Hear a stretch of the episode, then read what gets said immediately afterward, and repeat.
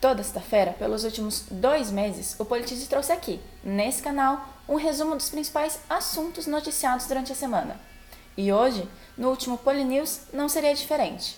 Afinal, a gente quer te ajudar a entender e acompanhar esse turbilhão de informações que recebemos todos os dias. E como você já sabe, cada episódio do programa é focado em um aspecto diferente da nossa sociedade, para que além de se informar, você consiga entender o contexto das notícias e por que elas repercutem. No episódio de hoje, vamos falar sobre a flexibilização da quarentena, as mudanças na disponibilização dos dados sobre coronavírus pelo Ministério da Saúde e ainda algumas notícias internacionais que repercutiram durante a semana. Vamos lá? Na última sexta-feira, dia 6 de junho, o Ministério da Saúde tirou do ar o site que mostrava a evolução da pandemia do coronavírus aqui no Brasil. Mesmo após ser republicado no sábado, o site oficial não apresentava mais os dados totais do número de pessoas infectadas pelo Covid-19 e do número de óbitos desde o início da pandemia. Na sua conta oficial no Twitter, o presidente Jair Bolsonaro afirmou que o Ministério da Saúde estaria adequando uma nova forma de divulgação dos dados da pandemia.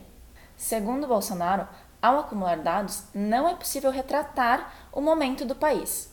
Nesse sentido, seria mais eficiente a divulgação dos dados por período de 24 horas. Com a falta dos dados totais, o Brasil ficou algumas horas fora do painel organizado pela Universidade John Hopkins dos Estados Unidos, que é referência mundial no acompanhamento da evolução da pandemia.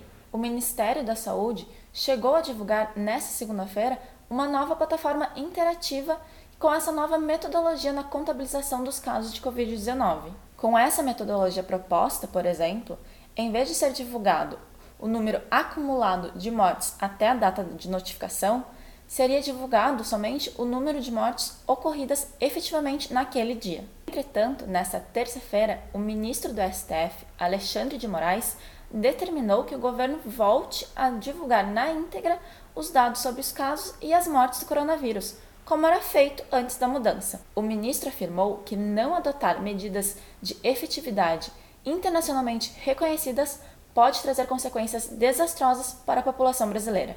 Além disso, representantes da OMS também cobraram o Brasil por maior transparência na divulgação dos dados sobre o coronavírus. Bom, e falando sobre a Organização Mundial da Saúde, essa semana uma informação divulgada pela organização causou confusão sobre a transmissão do novo coronavírus. A história foi a seguinte: uma epidemiologista da OMS falou durante uma coletiva de imprensa que a transmissão do vírus por pessoas assintomáticas parece ser rara. Não demorou muito para que as pessoas tirassem conclusões de que a transmissão do vírus por assintomáticos não acontece. Inclusive, o presidente Bolsonaro, em reunião ministerial, fez referência a essa fala para discutir medidas de flexibilização do isolamento essa semana. Bom, a fala repercutiu de tal maneira que essa mesma epidemiologista resolveu fazer uma transmissão ao vivo para resolver essas questões que causaram confusão. Primeiro ponto que deve ser esclarecido é que há evidências de que pessoas com sintomas são mais infecciosas. Afinal, elas podem sair tossindo e espirrando por aí.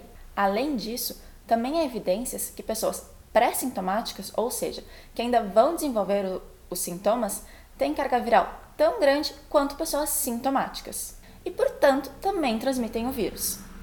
Já quanto às pessoas assintomáticas, ou seja, aquelas que nunca vão chegar a desenvolver os sintomas do vírus, não há pesquisas suficientes para dizer quão transmissíveis elas são.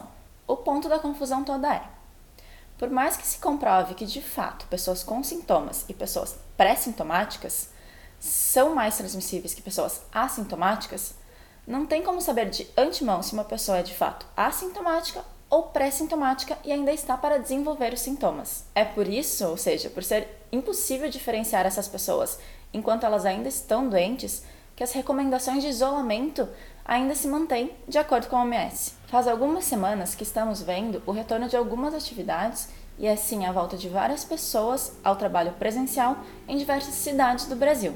Em São Paulo, por exemplo, o comércio de rua e os shoppings foram liberados de funcionar a partir desta semana. Por conta disso, o Ministério Público do Trabalho alertou que as empresas deverão ter um planejamento de risco, além de cumprir as exigências sanitárias de cada estado. O órgão de fiscalização afirmou que irá dividir as diretrizes de retorno ao trabalho em três conjuntos: orientações gerais, orientações específicas para cada estágio da pandemia nas diferentes regiões do Brasil e um terceiro conjunto de orientações específicas para determinados setores que exigem maiores cuidados. Vale dizer que o Brasil vem sendo criticado por flexibilizar a quarentena antes de atingir o pico de mortes. O epidemiologista Antônio Moura Silva, professor da UFMA, em entrevista à BBC, explicou que outros países como China, Espanha, Alemanha e França flexibilizaram a quarentena no último mês, mas somente após o número de novos casos e de mortes de Covid-19 começarem a cair. De acordo com os dados, os números de transmissão do vírus aqui no Brasil continuam aumentando. Essa semana, o país ultrapassou 36 mil óbitos pelo vírus. Assim como outros países da América Latina, não se poderia considerar que o Brasil tenha atingido o pico de transmissão ainda. Nesse sentido, a Organização Pan-Americana de Saúde recomendou cuidado aos países que decidirem começar a flexibilizar a quarentena e afirmou que uma segunda onda de contágios pode levar à perda dos esforços feitos até o momento. O caso Marielle também voltou a ganhar destaque e teve novos desdobramentos essa semana. Agentes do Ministério Público do Rio de Janeiro prenderam um cabo bombeiro acusado de obstruir as investigações do assassinato da ex-vereadora Marielle Franco e do motorista Anderson Gomes. Vale dizer que outras quatro pessoas já estão encarceradas pelo mesmo motivo. Em entrevista ao jornal o Globo, o delegado Antônio Ricardo Lima Nunes afirmou que a polícia está trabalhando intensamente para que a investigação seja concluída ainda esse ano e, caso o crime tiver mandantes, eles serão apontados.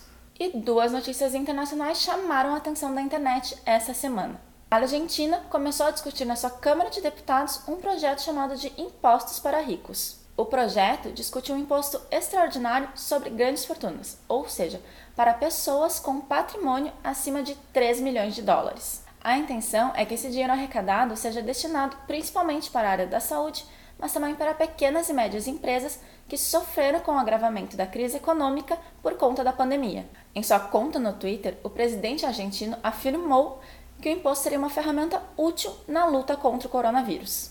E do outro lado do mapa mundi, a Nova Zelândia chamou atenção ao declarar que radicou o coronavírus e já está pronta para suspender todas as restrições sociais e econômicas. A primeira-ministra, Jacinda Ardern, afirmou estar confiante de que eles eliminaram a transmissão do vírus na Nova Zelândia. O país passou por 75 dias de restrições, sendo sete semanas de quarentena rígida, em que somente trabalhadores essenciais poderiam deixar suas casas. O país ainda manterá, contudo, o controle da entrada e saída de pessoas nas suas fronteiras. Então é isso, pessoal. Esse foi o décimo e último episódio do Poli News. Espero que vocês tenham gostado. Para quem quiser continuar acompanhando o nosso trabalho, toda semana tem um vídeo novo no nosso canal do YouTube com a nossa outra playlist Segue o Fio. Não esqueça de curtir, compartilhar e comentar aqui o que você achou do nosso programa. Em breve voltaremos com novidades.